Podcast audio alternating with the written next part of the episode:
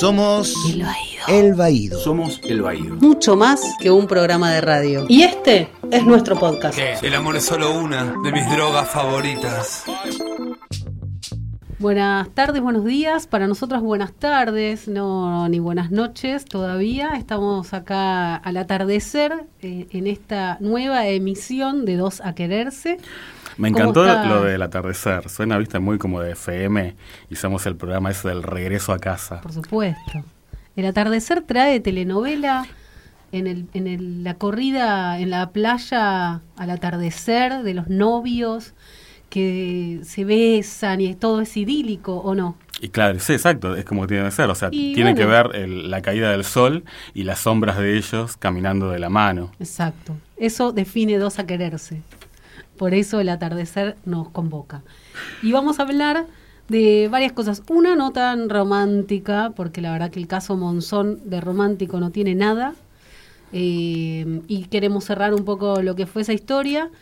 Una de las mejores series del año. Sí, para mí sí, fue una de las mejores. O sea, como sí, como miniserie, podría decir, Sí. porque fueron. ¿Cuántos capítulos? Trece. Trece. Este, sí, en cuanto a la producción, Sí. eh, o sea, no tenía nada que envidiarle a Netflix No, no. este o a otro canal este, de, de series extranjeras, porque era tranquilamente una producción de exportación, se puede Sí. decir. Estaba todo muy bien cuidado y el ritmo era muy de serie americana. Sí, o sea, era imposible que no te gustara. Claro. A no ser que fueras público del Bafisi, claro. Claro, claro. No, no, no, no es nuestro caso, o sí, pero Pero no, Pero no. somos del, del Bafisi el sábado de la trasnoche. Eh, vamos a hablar también de una que arrancó hace poquito, dos semanas, tiene ya nueve capítulos al aire, que hoy que estamos acá grabando, cuando esto salga ya van a haber visto 11, que es Pequeña Victoria, que sal- sale por Telefe, y por supuesto continuamos con eh, la novela del Canal 13, que esa te gusta a vos, a mí no. Argentina, Tierra de Amor y Venganza, ATAV para los íntimos, que arrancó en la segunda parte. Este, Sí. Como si fuera que hubiera que, no se sabe por qué, la fragmentaron en dos partes, hicieron un salto en el tiempo, y los personajes es como que quedaron eh, perdidos en un limbo y reaparecen dos años después y constantemente se la pasan repitiendo. Porque hace dos años, pero no sabes lo que pasó en dos años, y yo en estos dos años, y todos es como que tienen algo para contar. Entonces, ¿y por qué no lo mostraron? Claro. Este, ¿Podrían haber bueno. hecho un resumen de los personajes más importantes de lo que pasó esos dos años, por ejemplo? Eh, Hubiera sido un recurso más interesante. Que en Eh, tener a los personajes diciendo hace dos años. hace dos No, años". es que eh, puede ser dos que les haya pasado algo. El resto es como que se mudó, se fue a otra provincia, Ah. se fueron de la ciudad al campo, se mudaron. Uno fue preso, así que estuvo dos años preso y no le pasó nada. Claro. Este, hubo dos personas nada más que tuvieron cambio. Es como que está bien, si contaban esos dos años es un embole. Claro. Y después usaron esto para traer un montón de personajes nuevos. O sea, en esos dos años ap- aparece gente nueva que, o sea, eh, se sumó en ese hueco y aparecen y están ahí como si nada. Y, y- y que estuvo bien, porque uno decía, ¿qué hace acá este? ¿Qué hace aquel? Este, eso estuvo bien. Y después otros que iban llegando. Este, Claro. Pero para eso sirvieron los, los dos años. Este. Narrativamente por ahí estuvo un poco entretenido. O sea, el, el final de la primera parte fue como muy final de, de temporada de una serie yankee donde pasaba de todo, había muertes, personajes que iban presos y ese tipo de cosas. Pero después cuando arrancó al otro día la segunda parte, era como nada. O sea, le costó. o sea, digamos que retomó el ritmo que tenía la novela Claro. y le costó. Y después, bueno, se puso, se puso, se puso bien. Bien, bueno, arrancamos con Monzón. Sí. Bueno, eh, nosotros habíamos llegado hasta cuando estaban más o menos a la altura de la Mari, la última vez que hablamos. Exactamente. más o menos. Y después lo que empieza de a poco a aparecer es la historia de amor, que es la parte más interesante, ¿no? Con, con Alicia Muniz Ujú. y con los flashbacks de, típicos de la, de la serie. Van y vienen y cuentan cómo se conocen, en qué situación estaba él, ¿no? Como que lo empiezan a mostrar más vulnerable, bastante más alcohólico. Este, Hay, hay como un cambio en el personaje de Monzón. Este, más allá de que siempre fue violento, es como que se le acentúa la violencia en, este, en sus últimos cuatro capítulos y se transforma en un personaje bastante oscuro. O sea, uno ya no lo soporta. Sí. Este, Prefiere que. Igual es como que no fue tan protagonista como contamos la otra vez los primeros capítulos, porque todos los capítulos era el fiscal, la investigación, la vida de él y de trasfondo iba la- el caso Monzón. En los últimos cuatro capítulos el fiscal queda completamente de lado Sí. y el, el que cuenta la, la que cuenta la historia más o menos es Alicia. Claro. Porque ella es la que lleva el... Es más, hay un capítulo dedicado especialmente a ella. Que aparte dice, este, en vez de decir Monzón con las mismas letras, dice Muniz. Exactamente, ¿no? con la misma ahí- tipografía del título la, la Ahí cambia. te dice que Ese claramente el- a partir de acá la que cuenta la historia es ella. Y ahí es cuando Monzón eh, ya no eh, aparece así como este personaje que dije que es medio oscuro, medio sombrío y que es bastante tenebroso. O sea, ya lo muestran como un monstruo. Tal cual. Y vos te estás preparando para el final, que es el, el principio de la serie, que es cuando ella muere. la final matan, que mejor dicho. mm, ya todos conocemos, pero eh, sí, de a ratos parece como si la serie quisiera de alguna manera destrozar al ídolo, ¿no? Di- di- directamente, decir, bueno, pará, sí, hasta acá todo el glamour, todo muy lindo. Mm. A partir de acá se terminó la onda, digamos. Vos en realidad sos esto. Y lo pone en ese otro lugar. Y la madre de Alicia, como ¿no? el personaje que hace Soledad Silveira, como de a ratos no le copa mucho, pero la nena todo bien, pero mucho no le copa. ¿No? Como que nunca le termina de cerrar esa historia y se ve como esto, esto clásico del golpeador, ¿no? Del tipo encantador que te lleva, que te, que te abre la puerta, que es súper galante y después te caga trompadas y te pide perdón llorando y todas esas cosas. Está recontra bien tomado eso. Me parece que, que se ve muy claramente ese, ese manejo, tanto de él y también quieras o no, la debilidad de ella, de bancar, de perdonar, la charla con las amigas, ¿no? De no, bueno, pero a mí me dijo que, ¿no? Como todo ese juego y también el encanto del mundo del tipo que a ella la lleva a quedarse con él, porque tampoco es cualquiera, ¿no? Es Monzón. Y me parece que lo que está muy, muy bueno en la, en la serie, muy, muy interesante, es como todo la última etapa, ese, ese día que se retrata Claro, el último capítulo son las 24 horas antes del asesinato de Exacto. Alicia Muñiz. O sea, eh, el, el- el último capítulo engancha con la llegada de ella a Mar del Plata Ujú. para que el último sea, eh, digamos, extendido lo que uno vio en el primer minuto del primer capítulo. Claro, pero contado desde ella. porque Desde el punto de vista de ella, claro. Como un poco lo que, lo que él. O sea, en realidad es ese primer capítulo que nosotros vemos, en el primer capítulo que vemos una parte de lo que iba a ser y qué sé yo, después uno ve, según van contando, eh, qué sé yo, el casero, que aparece Monzón corriendo en la habitación, que él está con una mina, que la mete abajo de la cama, que la esconde, que le grite, dale, abrime, ayuda, ¿no? Como todo lo que uno iba viendo contado por los demás, contados desde ella, ¿no? Desde adentro, las piñas, la... Sí, toda la violencia. Toda la violencia que había, la relación con los chicos también, porque estaba, estaba el hijo de ellos en la casa, supuestamente con el hijo de un personaje que debería ser, por lo que uno sabe de la historia más o menos, el Facha Martel, ¿no?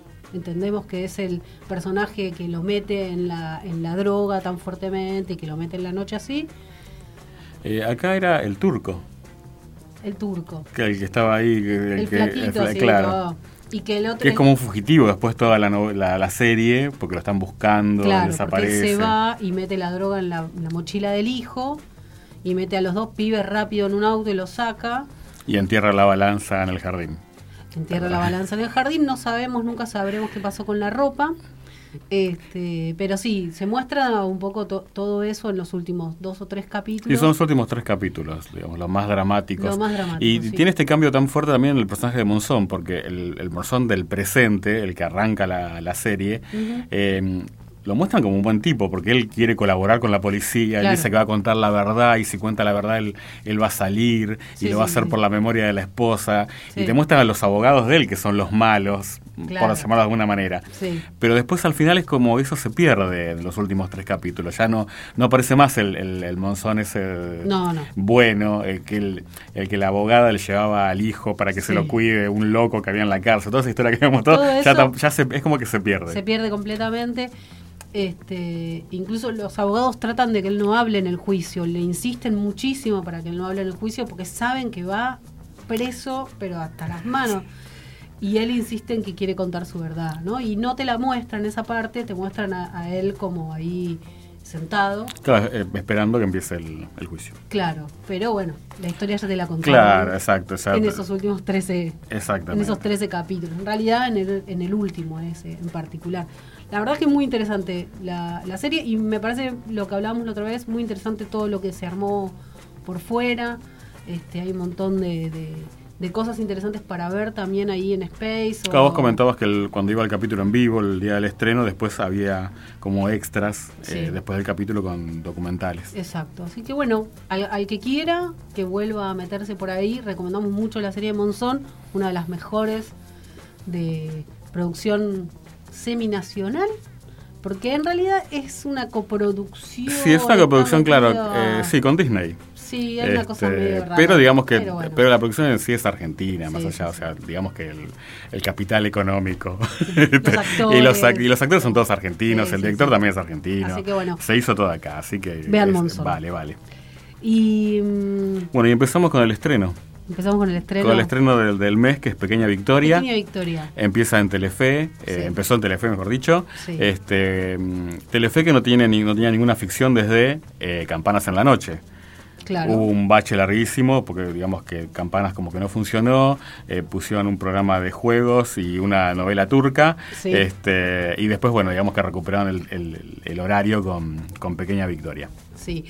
¿Qué pasa con Pequeña Victoria? A ver, muchas cosas. Primer y segundo capítulo, que es... Primero vamos a contar de qué se trata para los que no, no, saben nada. El que no sabe nada, la historia es una mujer de 40 años, adicta al trabajo, a punto de lograr un ascenso en su carrera en una empresa cervecera, quiere ser madre. Eh, hay que recordar, eh, hay que recargar que ella va a tener un- está como postulada para un cargo directivo Claro. en una empresa de hombres, porque no, ha- no hay ni secretaria. No, No. sé si viste las escenas, Sí, sí. ella es la única mujer en todo el edificio. Una por ahí medio perdida. Pero no, no hay, no hay Eh, recepcionista, no hay secretaria, no hay nadie que le sirva el café. ¿No se te cuenta? Y son todos hombres. No, no. Yo debo decir que en el capítulo de ayer había un par. Tengo que decirlo. Eh, ¿Qué pasa? Eh, esta mujer, que es el personaje de Julieta Díaz, que se llama Jazmín, quiere ser madre. Pero no puede exponerlo, no puede contarlo, no puede decirlo y mucho más, menos serlo adelante de todos esos tipos que no quieren saber nada con bancarle ¿no? su maternidad. Entonces decide. Eso por un lado, y por otro lado está sola. Y O aparte sea, está sola. tiene un pequeño detalle. Bueno, pero una puede ser Pero, madre sola de claro, muchas claro, otras exacto. Ella va a usar la ciencia Exacto. para poder ser madre. Pero uno puede usar la ciencia para ser madre y quedar embarazada una. Ella va a ir más allá. Ella va más allá y decide ir por una cosa que no es legal, que es el alquiler de vientres, que en Argentina no es legal. Pero ella lo usa a través de una empresa que dirige Emilia Masser, que es como la mala, con su marido, que es una obstetra, que son unos siniestros, que lucran con el deseo de las mujeres, ¿no? Pues está medio pintado así. Sí, sí, sí. Entonces, bueno, eligen, ella, ella se hace como toda la estimulación ovárica para que se usen sus óvulos, se usa donante supuestamente hasta ahí anónimo y se le implanta el embrión a otra mujer. Se hace la selección de esa mujer a me- em, por unos videos que ella la elige a Bárbara, que es una chica que viene del sur, que está acá y que está buscando, uno no sabe nada de la vida de ella todavía, pero está buscando como zafar. Después nos enteramos de una situación medio terrorífica.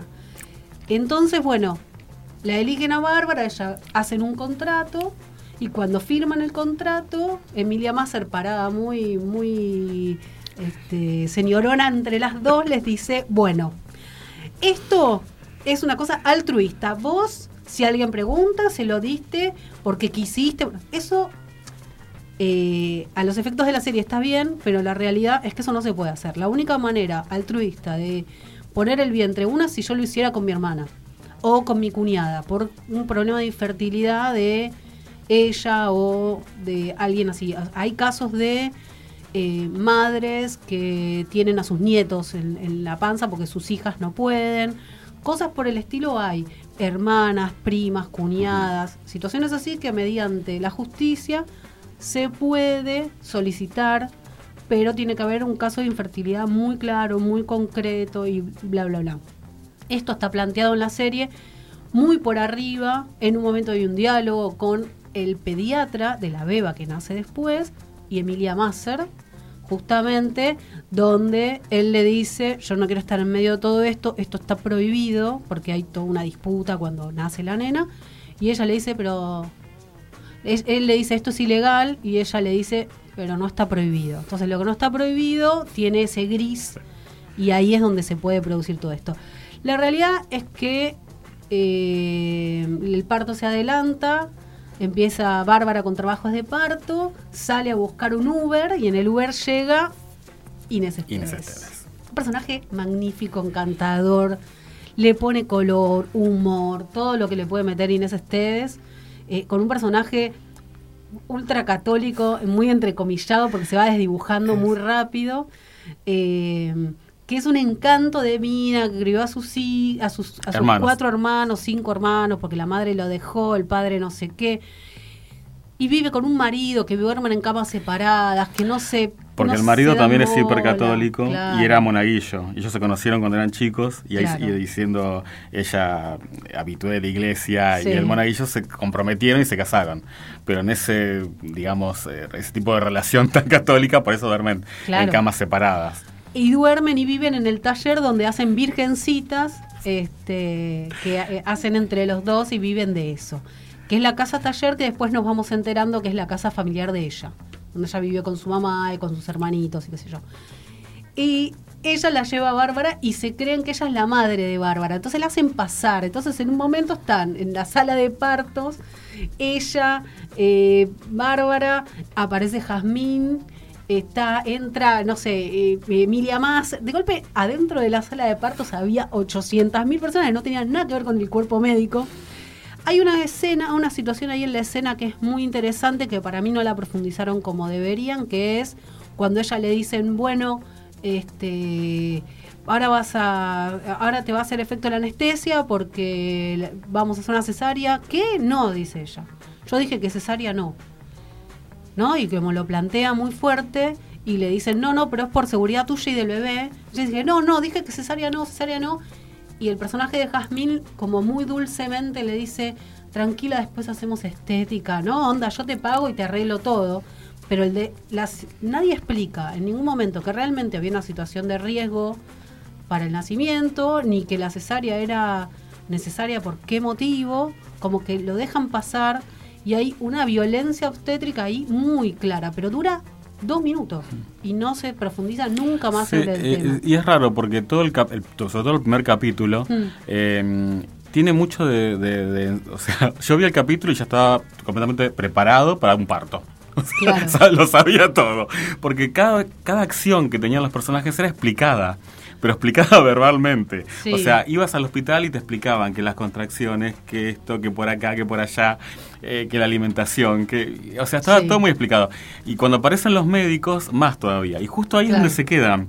O sea, que te dicen, y entonces vos dices, ah, bueno, entonces sí. O sea, yo llegué con el curso hasta acá y si me dicen cesárea, me tengo que entregar a la tijera. Este, Tal cual. Pero eso era muy raro. Y después va a seguir, porque, o sea, el personaje, cuando entra el personaje de Facundo Arana, claro también al ser pediatra va a aportar más eh, información técnica, por decirlo de alguna manera, este, que, hace que uno terminaba el capítulo y ya estaba preparado para ser padre y poder ir primerizo a un parto. Más o menos. Pero bueno, hay muchas cosas que a mí, me, más allá de, que, de la historia en sí, que, que en el primer y segundo capítulo en particular, que es todo el momento en el que la beba está en el hospital, y aparece esto de las cuatro mamás, porque hasta acá hablamos de tres. Hablamos de tres, falta una. Falta una. Eh, cuando la beba nace eh, y queda, y queda en, en, la, en neo, en neonatología del hospital, aparece la donante. Claro, en realidad eh, la eh, llaman al donante este, porque eh, como fue por cesárea y prematuro, creen que necesitan un, tipo de sangre. un tipo de sangre que solamente la tiene el padre. Entonces es como que rompen el contrato y convocan al padre, que no tendría que por qué haber aparecido, y le explican a la madre, este, lo tuvimos que llamar por esto, por esto, por esto, y nos salimos del contrato y es una emergencia. Bueno, vamos a hacer un paréntesis acá sobre la legalidad de todo esto. Yo tengo una hija nacida por este con donante anónimo. El donante anónimo. A mí me gustó la palabra que usan ahí, carrier. Bueno, sí, pero eso, el- la carrier es la. la la, ma- la, Ah, la madre, la digamos- mujer que ni siquiera es madre, o sea, es la mujer que pone el vientre, Exacto, nada más. Exacto, eso era claro. Pero me, Eh, me- me llamó la atención es, eh, la- sí. las palabras que usa. Porque Emilia Masser, eh, yo no sé si son, son palabras que se inventaron para la serie o se usan en realidad. Son las que se Eh, usan. Yo soy padre primerizo, por eso cuento. Es Entonces, escuché Carrier Es y así. dije, wow. Y, ¿Qué hizo Marley para tener un hijo? Contrató una carrier, que no es la misma donante de óvulos. Claro, Porque la donante es una rusa. La carrier es una mujer afroamericana de Estados Unidos y él puso su parte. Listo. Entonces, este caso es el mismo. Ujú. Es Con la diferencia de que la que puso eh, en vez de Marley es eh, el personaje Jasmine, digamos, la que puso su, su- su parte, digamos. Entonces, hay, un- hay algo ahí que está mal, que, que es- para mí fue muy fuerte verlo, porque realmente cuando vos vas a, un, a una entrevista, a un centro de fertilidad, y te explican cómo es el trabajo con los donantes y dónde y por qué se quiebra esto de es, es ni siquiera se quiebra a nivel de que el donante pueda aparecer, digamos. Lo que se hace es, si en mi caso mi hija hubiera tenido un problema genético que necesitara de eh, eh, algún estudio extra con el donante por cualquier motivo, el que se hace cargo de eso o con quien uno se hace cargo de, de- de hacer ese trabajo es con el centro de fertilidad. Yo no voy y le toco el timbre. ¿Qué es lo que pasó acá en Ni en viene y me toca el timbre. Porque no es el padre, en el, en el caso del varón. En este caso no es la madre. Es el donante, o la- en este caso la donante, ¿no? Anónimo, que vos firmás la confidencialidad, incluso donde yo hice el tratamiento hay un tipo de, de tratamiento que se llama PIA, que es el programa de identidad abierta, que te da más información sobre el donante si la requiere el bebé cuando tiene más de 18 años, que es la manera en que lo hizo Juana Repeto, que lo hizo en el mismo lugar este, que lo hice yo, pero con el programa PIA y ella lo explicó 200 millones de veces en todos los programas de televisión, que lo único que tiene ella es una carpetita con un montón de información del donante, que el donante firma para estar en ese programa y da más información. Pero es información como que vos digas, bueno, fui yo, tengo hoy tantos años, soy dibujante, hago esto, me gusta la radio, la música, los cómics. Vos escribís eso, pones una foto tuya de cuando eras chico, tres boludeces. Pero hay información técnica, tipo historia clínica, tipo tuve Eso lo- sarampión, varicela, eso lo tiene- me sacaron la muela. Eso lo tiene si lo necesita. Claro, porque eso también es importante, creo. Eso lo este, tiene si lo necesita el centro de fertilidad, no las personas que, que- Yo no tengo ninguna información del donante. Eso es un donante anónimo. Yo no tengo ni idea. Yo puedo elegir por carpeta, se llama, que te dan una carpeta con fotos de, ni- de, de niños, que son los donantes cuando eran menores de 12 años, y vos podés mirar y decir, ah, me copa este porque se parece, tiene facciones, o lo que vos quieras. Hay muchas maneras de elegir donante. Lo que no se quiebra con tanta facilidad es la manera en la que el donante puede aparecer en tu vida. No hay forma. Punto. O sea, eso me parece que es súper importante, que tiene que quedar muy claro, que para mí entiendo que es la historia, entiendo que si no, no se podrían contar un montón de cosas, que tiene que aparecer y que también este, el personaje y el juego de, de esta Emilia Masser y su, y su equipo, que son unos mercenarios, permiten este tipo de cosas, ¿no? Porque si no, si vas a un centro de fertilidad serio, esto no sucede. No hubiera pasado, claro. Exacto. Entonces, digo, yo necesitaba también hacer esta salvedad porque aparte me toca de cerca, pero de cualquier manera me, me parece que si no se está dando información errónea, incluso hubo un par de personas que salieron también a decirlo. Me hubiera gustado que saliera más gente a aclarar esto, como fue cuando salió la serie El Donante, en su momento que también salieron todos los centros de fertilidad a decir, pará, para esto no, puede- no podría pasar nunca. Bueno, lo mismo, estaría bueno que alguien más lo aclare.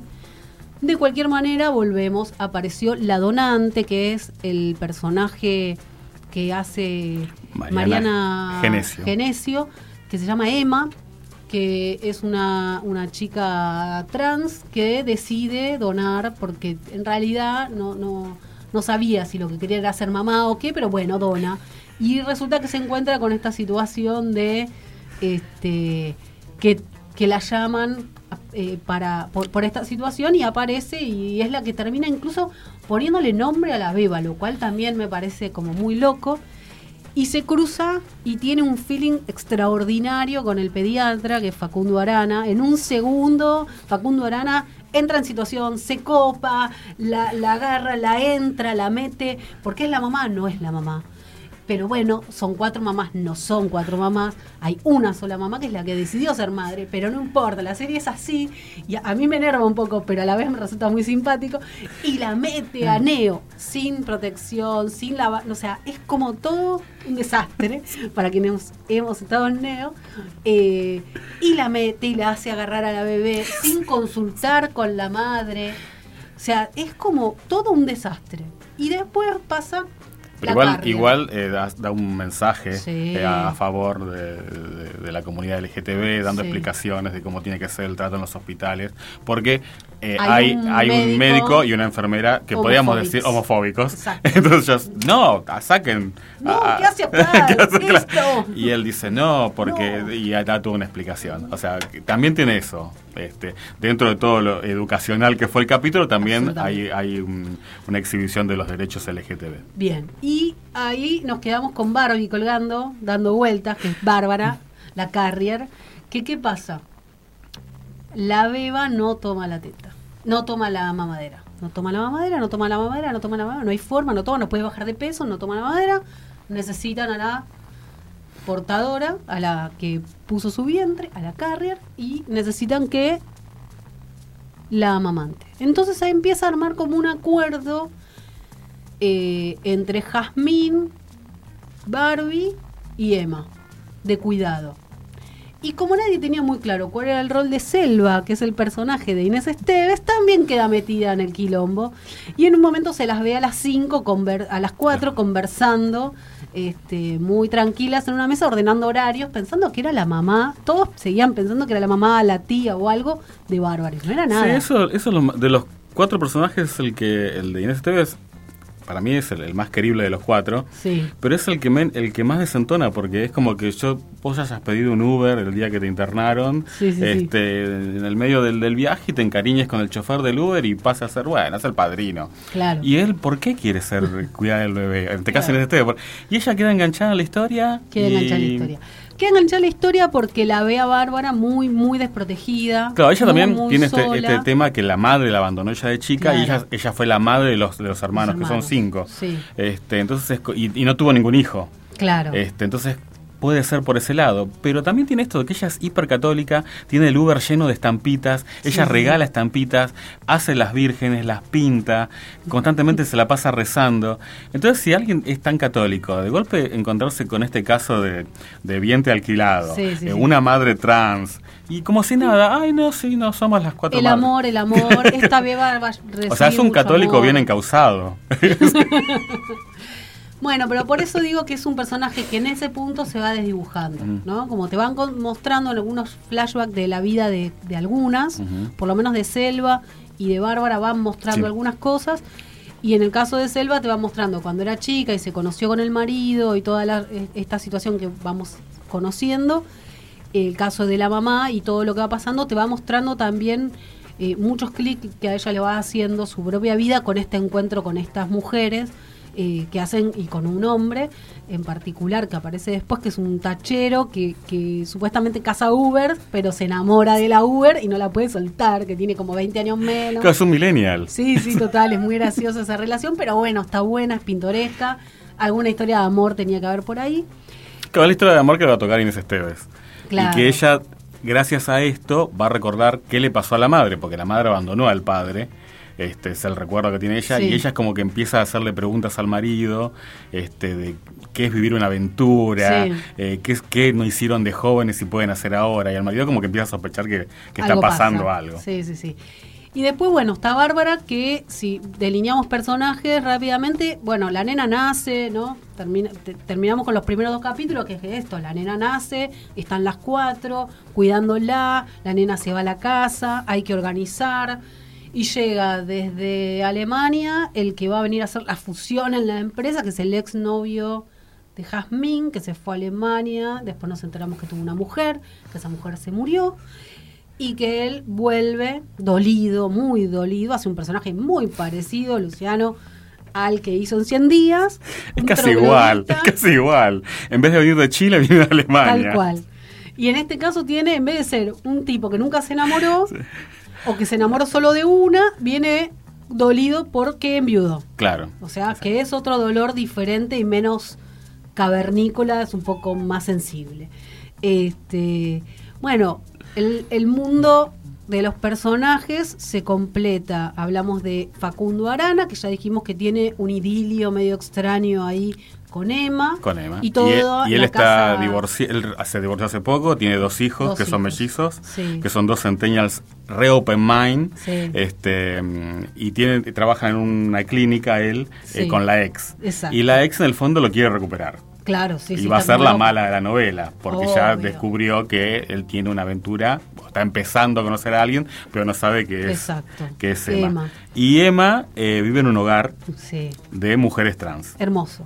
Es Que, hermoso. que es lo para mí es lo mejor, lo más lo, lindo lo más la lindo de la novela y lo más logrado, creo, Sí. de, de- de todas las historias. Más allá de esto que encontramos al principio de, de esta paternidad y ridícula. pero bueno, está bueno cómo entra en la historia. El personaje de Emma es por un lado muy encantador, por otro lado es un poco yankee para mi gusto, en su estética y en un montón de cosas, pero también este, tiene esto lindo de la casa trans, el homenaje a Diana Zacayán, porque es casa Diana, donde viven, este, que hay este, una que es como la mamá de todas, que está vieja, que está cansada, que siente que se está muriendo y están todas atrás. Entonces también está bueno cómo tratan la vejez en este caso. Y también Eh, cuentan que esta mujer trans mayor es como que rescató de la calle a todas, A todas las compañeras de Emma que viven en esa, Exacto. en esa casa. Que aparte la casa está decorada con frases de Susy Shock. hermoso. Este, y una de las canciones que canta Emma varias, en varios, varios momentos también es de Susi. Como que me parece que está bueno eh, el homenaje que están haciendo. El personaje se llama Marlene, digo que no, me parece que no es casual. eh, el personaje de la trans mayor. Eh, entonces me parece que esas cosas no son casuales. Lo que se muestra ahí es este un, un montón de chicas trans trabajando en comunidad para hacen hacen eh, cosas de panadería para vender dan talleres cursos se capacitan se cuidan nada me parece que es lindo. Los chicos de los hijos de Facundo Arana entran ahí para hacer una especie de documental de podcast y de no sé qué. Así que está ahí mezclándose la historia familiar de, de ellos. Así que me parece que ahí me parece es donde tenemos la cosa más linda para, para llevar, que la historia de la nena y de Jazmín, que va a ser bastante básica me parece, porque Jazmín es o me quedo con el personaje de Luciano Castro o me quedo con el personaje que es el otro hombre que entra acá, que es el, el escultor loco, que tiene una relación abierta, ¿no? Este, que se cree ya el padre de la criatura, porque pasó eso en estos días, este, que es el personaje de Daniel Hendler, Sí. eh, ¿Qué es eso? Un escultor que tiene una pareja de toda la vida con relaciones abiertas de común acuerdo y ya, y que tiene una relación con Jazmín de- desde hace mucho tiempo. Y bueno, y ahí su universo va en si va a lograr su ascenso o no, si se va a abrir o no, a contar sobre su maternidad o no a la empresa, en qué momento se descubre porque viene tapando el asunto. Bueno, como que el juego de Jazmín, del personaje de Jazmín, es como bastante, salvo que nos sorprenda, bastante lógico dentro de las Claro, historias eh, de este estilo. claro, sigue más o menos el ritmo de lo que sería una comedia de enriedos este, con algo de romance. Claro, Nada que no se haya visto en ningún lado. Todos los capítulos más o menos giran en torno a que Luciano Castro va a la casa, va a entrar, no entra, Mm, sí. llega hasta la puerta, justo se llevaron a la bebé, Exacto. después la bebé llora y ella le dice, no, es la tele que está prendida. Tal cual. Eh, y después, contame qué pasó, por qué no puedo entrar a tu casa, tenés un amante. O sea, están, La, eh, la, la, la, hace dos semanas que están con ese tira. Tal cual. Así que bueno. Y el personaje de Bárbara, que eh, tiene también sus dos muchachos. Uno bastante heavy. Uno muy heavy, que no me acuerdo el nombre del actor, No, pero no lo tengo. eh, que es como el malo acá, muy malo, que es el que la trae del interior con supuestos trabajos maravillosos y amor y romance y la vida y en realidad el tipo lo único que logra es prostituirla, pero de, de esa manera como cara, ¿no? Las Exacto. prostitutas caras para tipos de guita, De acompañante. de acompañante, ¿no? Como más elegante. Sí. Y ella como que se mete en esto para poder zafar de él, se escapa de él, todavía no sabemos la historia de cómo se escapó y cómo llegó a todo esto. Ella vive en una casa que le, un departamentito que le, que le puso Jazmín cuando empezó con todo esto, entonces ahí logra como escaparse de él y él la encuentra. Cuando la encuentra, ahora que tiene la beba, entonces él cree que la beba es de ella, ella le dice que no, que la está cuidando, que está trabajando de niñera. Entonces, porque él cree primero que es hija de ellos y que ella se escapó porque estaba embarazada. Y en realidad ella le dice que no, que está trabajando de niñera, la, la, la. Él la ve de lejos con Emma, entonces cree que él está lle- llevando la hija a la madre. Le dice que ella está para más, que tiene que estar con él y qué sé yo. Y en el medio a ella le gusta la natación, iba a una pileta y se con- lo conoce a Nicolás, Nicolás Franchella. Franchella, que es un divino, amoroso profe de natación, que tiene un hijo, que vive, tiene una historia, que su mujer vive en Europa. Eh, no, ¿dónde vive? ¿En Australia? Eh, No sé. En algún lado, pero no está, no está, no, todavía está acá. Apa- Aparecerá en el capítulo 20, 25. Por el momento lo que se sabe de la historia es que ellos no están separados, simplemente ella trabaja allá y él trabaja acá. Él se quedó con el niño, que es un niño de unos 5 años, y ellos se conocen y se hacen muy amigos. Como que él la viene como a rescatar un poco, la ve como muy sola, lo ve al tipo y le dice, no me copa, qué onda, es el padre, porque ella le hace creer que Victoria es su hija y que él es el padre en un momento y eh, a él no le copa al tipo, como que se queda medio alerta, como que ve que la casa, como que no le cierra, el tipo va a la casa y ve que, en el capítulo de ayer justamente, Sí. va a la casa y mira cómo anda y Victoria, ¿y este quién es? Ah, es el padre y, y uno no elige, entonces es- le dice, ¿sabes cómo se elige eh, el padre de tu hijo? ¿Cómo? Le dice ella, viéndolo como tu ex, como un futuro ex como cómo sería como ex siendo padres compartiendo una familia. Así que se quedan los dos como riéndose y conversando de eso. Eh, y él la cuida un poco y se va a transformar, por lo que sabemos, en un amigo muy protector que yo entiendo que la va a ayudar a zafar de este tipo, que todavía nadie sabe que este tipo está ahí rondando.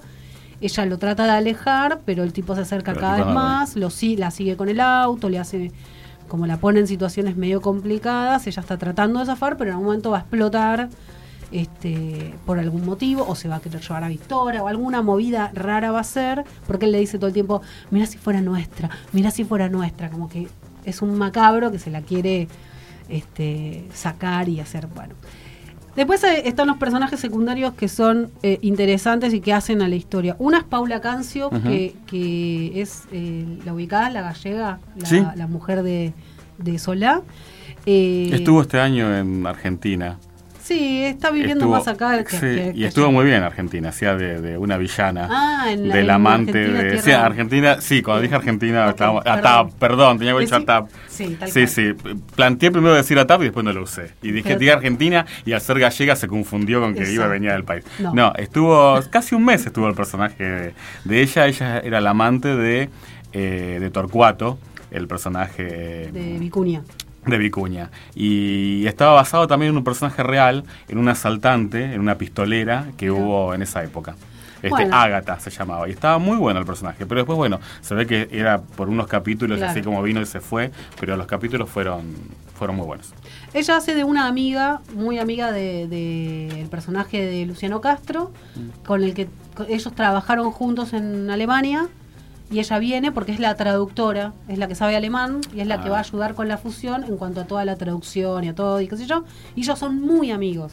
Entonces es un poco la intermediaria entre el personaje de Jazmín y el personaje de, de él, de Luciano Castro. Y ella le tira como una puntita a uno, una puntita a la otra, como que los quiere juntos, lo quiere bien, es su amigo. Por ahora pinta así. Después eh, eh, hay un personaje más que es el como el Gilún, que es el amigo Gilún, que es Gerardo, eh, eh, eh, que es el que mm, pelea al puesto con Jazmín en la empresa, que es un tarado, acuerda. Pero bueno, ellos tres eran amigos Y bueno, y él está ahí como esos chabones medio cancheros que se creen mil todo el tiempo, y es un tarado. Tiene una mujer Claro, tiene una mujer que... que eh, tiene un hijo, Sí. es su segundo matrimonio, porque él tiene un hijo adolescente de un matrimonio anterior, que es el ahijado de Luciano Castro, que aparece en un momento. Y eh, ella tiene un discurso muy de yo me quedo en mi casa porque quiero, porque elijo, porque quiero, porque elijo, yo quiero ser madre y elijo, elijo esto, ¿no? Como tiene ese discurso Sí. recontramarcado, que sabemos que en algún momento ese discurso se va a romper. Y lo va a poner un poco, me parece, en quiebre al chabón, porque ella eh, se dedicaba a la gastronomía. Así que veremos qué pasa con ese personaje, a ver si crece, porque realmente estaría bueno, ¿no? Como salir un poco de ahí. Después está eh, eh, muy lindo también el personaje de Dariolo Pilato, que juega un poco, que siempre hay un personaje medio tonto. Que es el secretario de, De ella. de Jamín. Exacto, que es como un gil, la, la me culo de la empresa, este, muy preocupado por su crédito. Pero también hay un personaje que es uno de los gerentes de la empresa, que se va a saber después de una historia gay que tiene y no con alguien de la empresa. Por eso lo marco a lo Pilato como un posible, Posible candidato. Lo dejo ahí, ya charlaremos, pero puede ser. En el próximo programa. Acá tenemos planteado el universo este, muy grande, que es una como es una serie eh, diaria, que siempre tiene un universo de personajes súper enormes, después van a aparecer padres y otros amigos y qué sé yo. Pero bueno, la historia hoy está en este juego que hablabas vos. Si Luciano Castro aparece y conoce o no conoce, eh, se entera o no se entera de que La existencia Jasmine de tiene Victoria. una beba, el personaje de Hendler que cree que es el padre, pero no termina de saber la historia de cómo nació esa nena, los enredos de, de, de Bárbara con este tipo, y por otro lado Emma y la enfermedad de la, la trans mayor de Marlene y la relación con el personaje del pediatra de Facundo Arana. Medio que por ahí está la situación ahora, cada uno, de- cada historia desarrollándose, algunos capítulos más intensos, más interesantes, algunos no tanto.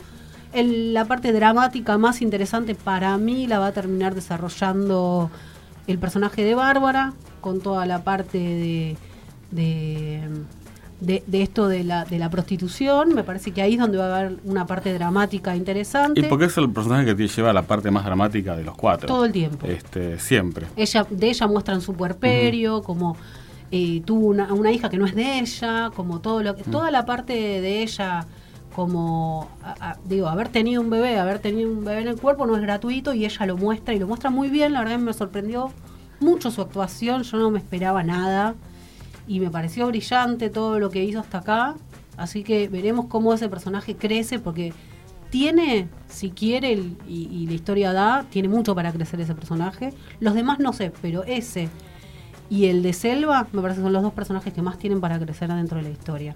Y todo lo que se desarrolla en- en la casa Diana. Exactamente. Y el Ahí. de Jazmín, digamos que es la protagonista, porque, o sea, en los títulos aparece Julieta Díaz primero. Sí. Este, Pero es la historia más el- convencional. sí, pero es el que siempre queda desdibujado Sí. cuando vos ves cualquier, Tal cualquier cual. capítulo. Otra buena noticia es que eh, ya se terminó de grabar. O sea, Bien. no va a ser estirada al infinito. O sea, la empezamos a ver ahora y sab- sabemos que termina a fin de año Exacto. y termina. Hermoso. O sea, no va a haber ningún estire, nada, de Nada, nada. o nada sea, ya nada. está todo planteado. Bien. Eh, dejamos acá porque si no seguimos hablando y esto va a ser larguísimo. Vamos con Atab. Vamos con ATAP. Eso te este, toca a vos, no bueno, eh, bueno, te cuento. eh, en ATAP ta- hay una epidemia de bebés. Ajá. Este, sí, porque eh, hay tres bebés y medio en la ¿Cómo historia. y medio? ¿Y un embarazo? Hay un embarazo, claro. Ok. Pues ya, ya te- por eso, tres bebés y medio. ahí. Bien. Este, ya los bebés habían aparecido eh, en el final de la primera parte. Bien, o sea que ya son niños de dos años. Ya hay eh, tres que son niños eh, de dos años y otro que está en, En en camino. camino. Eh, el más interesante es el que yo quería comentar para arrancar. Así como en Pequeña Victoria hay una beba y cuatro madres, acá hay un nene, un bebé porque tiene dos años, y cinco padres. Como cinco padres. Tiene cinco padres, sí. En la historia es así. El niño es Isaac, Este, que en la historia, eh, si, si vamos al origen en la primera parte, es el hijo de Ana. Ana es la hermana eh, de la familia italiana que vive en el, en el conventillo, Sí. la hermana más chica. Este, ella que ella tiene sale con un tiene un novio, pero no sabe que está casado, este, eh, porque el novio obviamente la, la ve ella escondida, así, tienen una relación medio rara, pero ella queda embarazada eh, de este muchacho y cuando ella él se entera que está embarazada la deja y ahí le cuenta que, que él está casado. Entonces ella se va a hacer cargo del bebé por su cuenta. Ay, y durante varios capítulos, porque son mujeres feministas de la década del 30. Es verdad. Acuérdate que lo, lo habíamos resaltado de esa manera. Este, la cosa es que eh, Ana eh, al principio oculta el, el embarazo, aparece el personaje de Paco Yamandreu que se muda Sí, al conventillo recuerdo. y le empieza a diseñar ropa a ella para que no se le nota el embarazo, hasta que el embarazo se empieza a notar de verdad y ella, a alguien se le escapa el tema y termina contando que está embarazada. Bien. El personaje de Fernán Mirás, que es el dueño de los burdeles Sí. que hay ahí en, en Buenos Aires, eh, se entera que Ana es la hermana de Aldo y para vengarse de Aldo, porque Aldo le sacó el amor de la polaca, la seduce a Ana, pero no le da, a entender que es el, el jefe de los burdeles. Le inventa todo un personaje, Ajá. más otros personajes, más casas alquiladas. Le arma todo un teatro. Ella se termina creyendo el noviazgo y no se casan, pero se van a vivir juntos al campo. Y en el campo la deja encerrada. Ajá. Este, él se va y ella termina teniendo el bebé sola eh, en la casa de campo. En la casa de campo. En la casa de campo. Hermoso. Hermoso. No solo tiene el bebé, sino que queda inconsciente. Fernán Mirás llega, le roba el bebé y lo vende. Y a ella le dice que el bebé nació muerto. Pero como ella tiene así un instinto de madre, sabe que el bebé está vivo. Obvio. El bebé va a parar al burdel, lo cuida la polaca un par de días y después lo compra uno de los judíos que visitaba ahí, el que era cliente. La cosa es que no le tiene paciencia al bebé, el bebé se enferma y termina abandonado en la puerta de una sinagoga. Hermoso. Y así es como entra el matrimonio de Lowenstein y Sara, que son el matrimonio judío que vive en el conventillo, que estaban en una lista de espera para adoptar y les toca justo a este bebé. Justo. Se lo llevan al conventillo y así el bebé da toda una vuelta y vuelve a la casa donde está Ana. Bien. Al principio... Qué hermoso. Es- Bueno, eh, el bebé cuando llega, Sara no lo quiere porque no es de ella y porque también va contra las costumbres judías, porque ella sospecha que el bebé, bueno, de verdad se da cuenta que no es judío el bebé, físicamente se da cuenta que no lo es, eh, pero bueno, al final lo quiere y, lo, lo, lo convierte en el judaísmo y lo bautizan Isaac.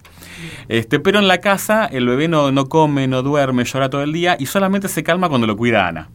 Oh. La cosa es que Sara y Ana empiezan a competir por el cuidado del bebé y este, Sara se lo termina sacando porque ella tiene miedo de que eh, Ana se crea que ese bebé es el de ella y por eso lo, lo cuida tanto. Eh, obviamente es el, el bebé de ella, así que estaba en todo su hecho, pero ellos no lo saben. Claro. Sara va a hacer una investigación y va a descubrir que sí, es el bebé de Sara y no lo va a contar. Dos años después, Lowenstein en una pelea con ella, ella le confiesa que sí, que ese es el hijo de, de Ana. Este, ¿Qué va a pasar? Él se lo quiere contar, Sara le dice que, que si se lo cuenta, ella se escapa del país con el bebé, entonces él amenazado no cuenta nada. Pero en un capítulo no se lo aguanta, va y se lo cuenta a la abuela, o sea, la madre de, de Ana. Y le provoca un ataque cardíaco. Ah. A la pobre señora la internan, van todos a visitarla, va Sara al hospital y ahí ella vuelve a amenazarla, ella que ahora que sí sabe, ella se va a ir con el bebé y no va a ver más al nieto. Este, hay una escena muy terrible en la que Sara sale del hospital, la pobre mujer en camisón la persigue por la calle, le agarra un segundo ataque cardíaco y muere con el secreto. Oh. Terrible. Sí, esto es un drama, una tragedia griega, Una tragedia toda esta griega, parte de, sí, de sí, Atab. La historia continúa con que este, finalmente eh, Lowenstein eh, cuenta eh, a todos eh, la historia del bebé. Ana se entera que es el, el bebé es del de ella. Ella entiende que los padres, ellos son los adoptivos, y ella quiere como llegar a un acuerdo de criarlo entre los tres. Pero Sara no quiere. Entonces, ¿qué hace? Va y busca al padre biológico, lo trae y ahora hay un, terrible drama donde están eh, Los cuatro. los, los cuatro padres, eh, digamos, los padres que lo adoptaron, eh, Los los, padres biológicos. y Ana se casó en el interín con alguien. Entonces entra en la historia Córdoba, que es el marido de Ana y a la vez el padre de crianza, porque él la cuidó a ella mientras estuvo embarazada y ella lo rechazó para irse con, Con el, Fernán con Fernán Mirás. Entonces ahora este bebé, Isaac, tiene cinco padres. Qué quilombo. Este, así que bueno, eso es lo que se va a resolver en estos días, que es cuando ya apareció el, el padre y el padre de él es abogado y hasta ahí llegó la, historia. Y después los otros bebés que hay son eh, Pedro, que se gestó en este limbo de los dos años. Eh, Pedro es el hijo de Lucía y Bruno. Este, Bruno va preso al final de la primera parte y eh, ella le hace creer a todos que el bebé es de Torcuato. Claro. Este, No del, marido, acá no lo puede decir. Alguna cosa me acuerdo. Claro, bueno, bueno, entonces está este bebé ahí en el medio, el bebé tiene una niñera, este, porque como ella eh, es escritora, este, no tiene tiempo para cuidarlo, Ajá. entonces le contratan una niñera que es la prima de, de ella y que a la vez es la amante de Torcuato. Hermoso.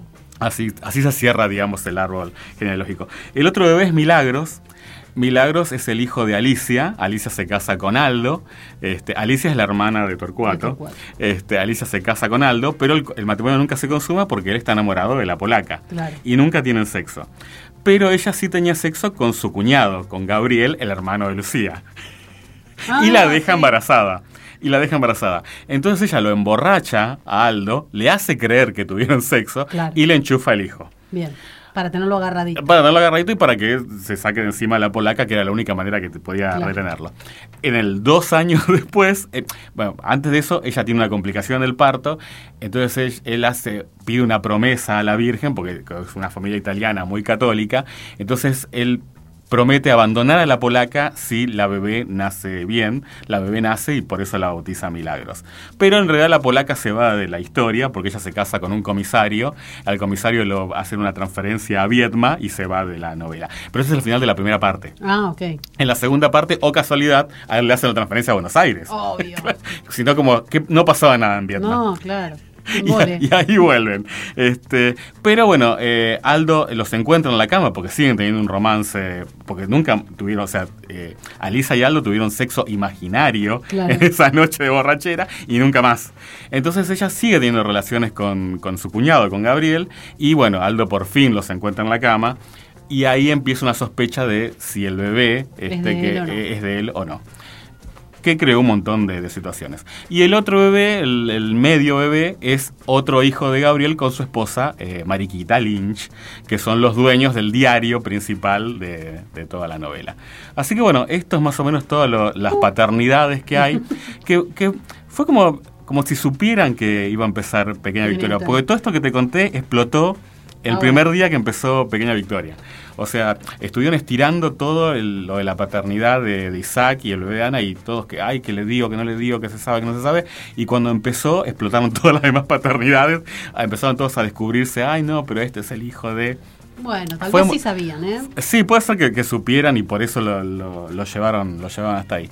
Y después, bueno, la historia en el dos años después, eh, los prostíbulos se, se cerraron al final Mm. de la primera parte, este, y ahora siguen funcionando, pero como cabarets. Entonces la polaca vuelve con su venganza a Buenos Aires para que se cierren esos cabarets y se puedan liberar a, a las, las mujeres mujeres. que están encerradas ahí.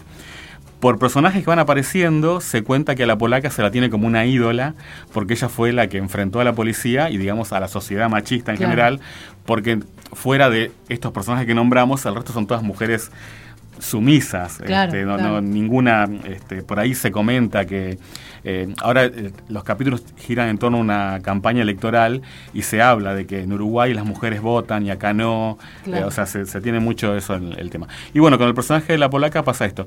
Pero le pasa algo. En el viaje, en esta ida y vuelta, ese marido maravilloso que la salva a ella, que es el comisario y que la lleva, que es Luciano Cáceres, cuando vuelve es como que se enloquece y se transforma en un eh, marido celoso que la tiene encerrada y la tortura y la maltrata y le pega con unas escenas hiper violentas. Este, que ahí, digamos, es por ese lado que retoma la, la, la novela el tema este de, de- de la violencia de género. Claro. Este, o sea, está centrado ahora ya no en, en la violencia que había sobre las prostitutas, sino en, en el caso de- doméstico Claro. del matrimonio de ella con, con el marido y cómo, bueno, ella aparece golpeada y después ya no quiere decirle al resto eh, que le pega al marido, que tiene miedo a que no le crean, eh, la policía que lo encubre a él porque al ser el comisario Claro. eh, no van a poner en, en, digamos, en duda que un hombre justo le pueda pegar a la esposa.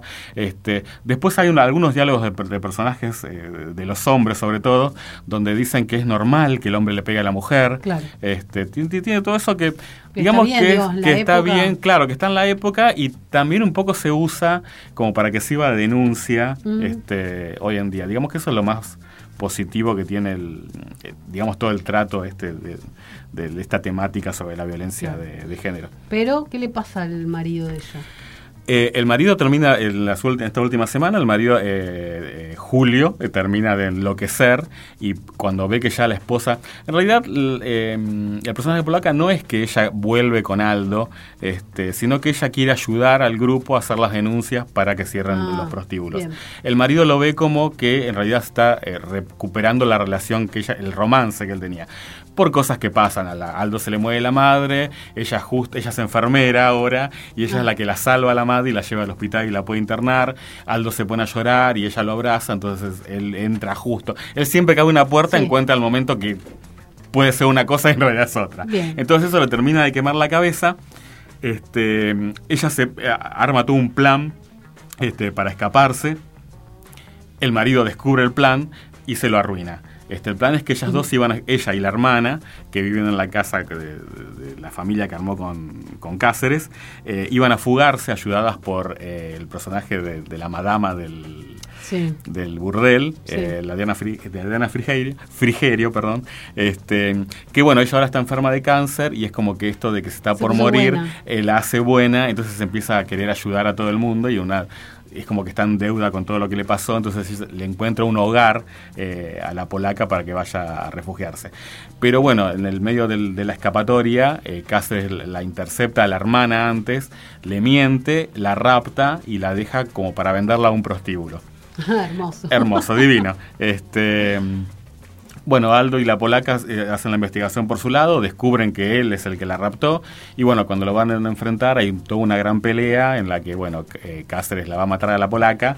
Este, ella le dice que no lo ama y entonces él se suicida y le dice que se, que se mata y que nunca sabe dónde dejó a la hermana escondida. Se pegó un tiro y hasta ahí llegó la historia. ¿Y hay alguna otra historia que sea así tan fuerte? No, la historia más fuerte es la de, digamos, estas que te conté. Bien. Después, eh, las historias gays, eh, medio como que se rebaja. uh, apareció una nueva, este, que es como extraña para la época. Las otras se mantienen. Paco Yamandreu sigue siendo eh, diseñador de modas, pero todavía no llegó a conocer Evita. Sabemos que anda en- ahora hace ropa para películas y para Ajá. obras de teatro. Bien. Apareció Mirta Legrand en un Sí. casting. Este, mm, después el personaje de la parejita, que son eh, Malek este, y el chico este con el que estaban saliendo al final de la primera parte. En los dos años sabemos que él desapareció y no se sabe por qué. Reaparece como a, las, a, las do- a los dos años y dos semanas y le cuenta que el padre, Ali, los vio besarse y después de esa escena del beso lo cagó a palos y él terminó internado. Entonces él, como no quiso saber más nada, se fue por dos años y bueno, ahora volvió y le contó lo, que- lo que había pasado. Después de eso es el debut sexual de, de Malek. Bien. Este, lo más interesante es que lo hicieron como si fuera una película de Lolita Torres. O sea, hasta eso tuvo homenaje.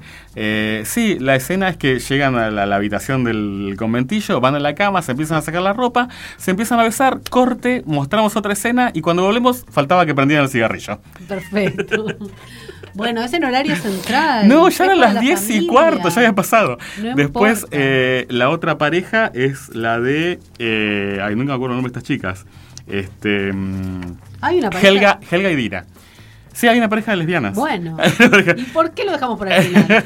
Porque la dejamos para el final. No, me queda un personaje más. Eh, Helga y Dina eh, también tienen un romance, pero no, no, no pasa nada. O sea, sabemos que eh, es fue extraño como ellas descubren su lesbianismo, porque, o sea, eran dos empleadas ahí de, de- que las obligaban a prostituirse en el burdel. este, en un capítulo a Helga la fajan, la dejan golpeada mal, y Dina medio como que la empieza a curar, le empieza a pasar, eh, a curar las heridas de la cara y se empiezan a mirar con cariño. Ah, Entonces ahí dan a entender como que tienen algo y después más adelante sí, se dan un beso y después cuando la polaca las rescata a ellas, un poquito antes del final de la primera parte, ellas juntas se van a trabajar un bar. Pero después eh, hay un episodio medio confuso en el que Dina es culpada de un asesinato, va presa, eh, Fernán Mirás la rescata a ella de la cárcel, pero amenaza, obligándola a volver a trabajar al burdel. Y Helga, no le, por amor, vuelve a trabajar de prostituta para estar cerca de ella. O sea, es una historia de amor que terminó ahí y ahora, bueno, siguen las dos trabajando, pero no, no tienen escenas eh, Claro, de intimidad. claro. No, ni de, ni- Ni ni- intimidad, de intimidad no hay. O sea, por ahí se ven que están trabajando y una la mira a la otra y se hace una sonrisita y Fernán Mirás eh, mira con, Mira como con mala diciendo, "¿Qué pasa cara. acá?". Claro, él no, ya sabe qué está Ah. pasando. No por nada se la llevó a Dina eh, amenazada porque sabía que Helga la iba a seguir. Claro. Pero bueno, esta es la escena. Y después, la última escena es la del juez Iturbide, que había aparecido muy poquito por el final de la primera parte, que es este juez que todos sabemos que es gay, este, y que el personaje de Torcuato eh, entrega con él para no ir preso. Sí. Bueno, ahora Iturbide eh, sigue siendo juez, pero eh, va a ser candidato a senador y es el principal oponente de Torcuato. este, entonces los dos compiten. Torcuato lo quiere chantajear a Iturbide diciendo que va a exponer públicamente que es homosexual eh, y eso le va a arruinar no solo la carrera política, sino también la carrera de juez. Y Iturbide le retruca que si él cuenta que es homosexual, él va a contar que él se acostó con él y que gozó mucho. Ay, Y. Torcuato no le dice nada, agacha la cabeza y se va. O sea, es muy raro. Así que bueno, podemos decir que el personaje de Torcuato es bisexual. Perfecto. Tranquilamente.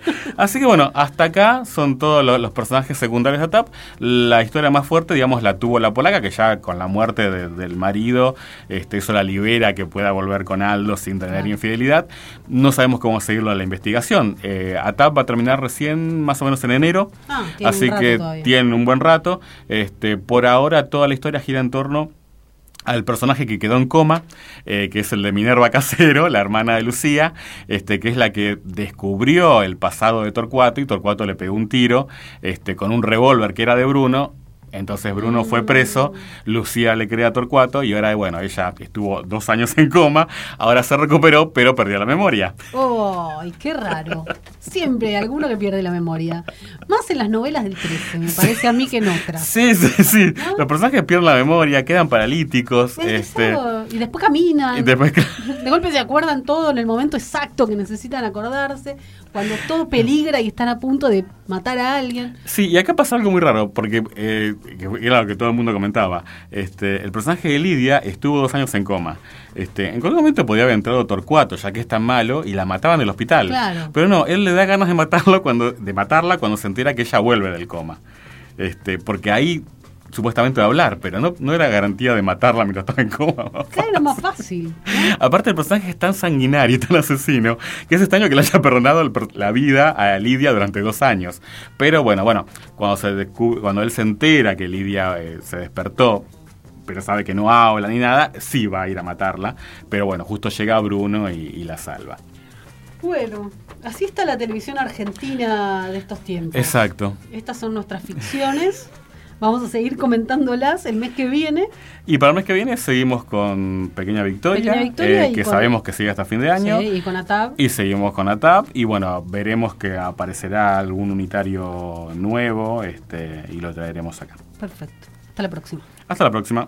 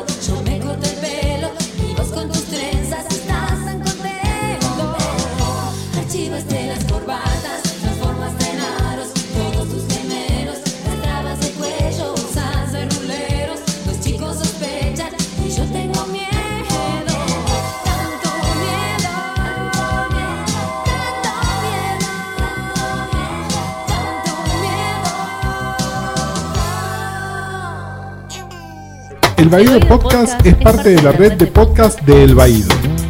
Buscanos como El Baído, Facebook, Instagram, YouTube, Twitter, seguimos en en Instagram, Facebook, Twitter, YouTube. arroba El Baído.